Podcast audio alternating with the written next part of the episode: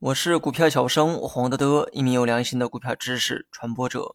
今天呢，咱们来讲一下可转债回售与强制赎回。那么今天呢，我要讲的是两个知识点，分别是可转债的回售和强制赎回。在讲正题之前呢，大家先回忆一下上期内容中的转股价。没回忆起来的话，建议把上期内容啊再听一遍。先来解释一下回售和强制赎回的概念。二者呢有一个相同点，都是公司自掏腰包买回自家可转债的行为。那么可转债回售也可以叫做可转债回购，意思是公司用自己的钱在市场中买回自家的可转债。而可转债强制赎回呢，也是相同的操作，都是公司花钱买回自家可转债的行为。虽然这个过程啊都是一样的，但背后的目的却完全不同。那么这一点呢，我等会儿再讲。先来看一看什么条件下才会发生回售或者是强制赎回。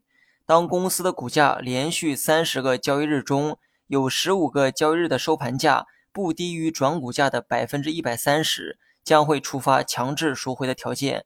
记住哈，这是强制赎回的条件。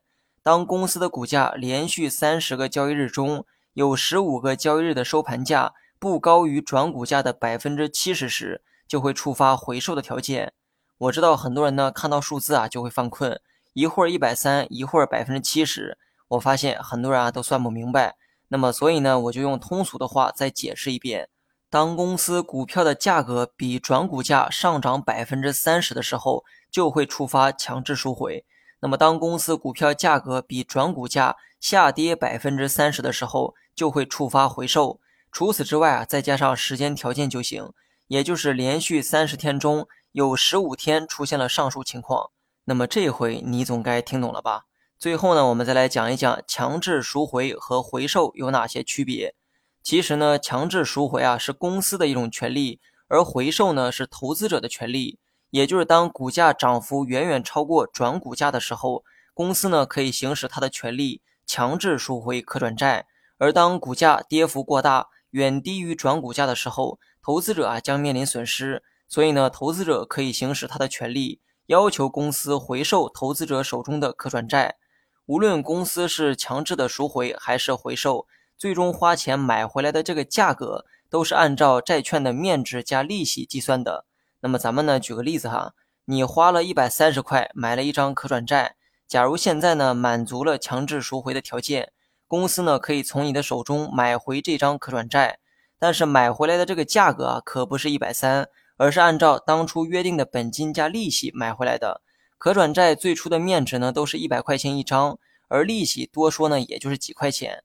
假设这段时间的利息啊是三块，那么强制赎回的时候，公司呢会以一百零三元的价格从你手中买回债券。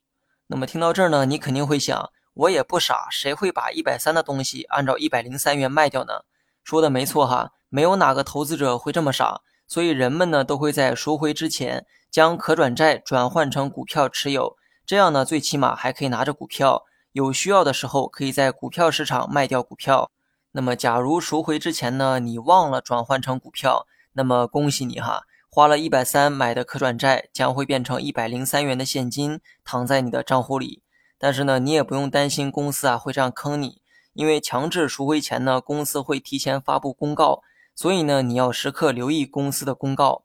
另外呢，再说一下这个回售，回售呢是投资者的权利，回售的这个条件啊，刚才呢也说过，股价大幅低于转股价的时候，投资者呢可以要求公司回售可转债，因为这个啊是投资者的权利。公司回售的价格呢，也跟上文说的一样，也会以本金加利息的方式回售。那么这也算是保证投资者利益的一种制度，因为股价远低于转股价，意味着你的可转债转换成股票之后就会面临亏损。此时呢，你可以要求公司从你的手中按照当初约定的本金加利息回售可转债。另外啊，再强调一遍哈，听到这儿，如果还有人没听明白的话，一定记得把前面讲过的内容啊再去听一遍。知之为知之，不知为不知，千万不要糊弄自己。好了，本期节目就到这里，详细内容你也可以在节目下方查看文字稿件。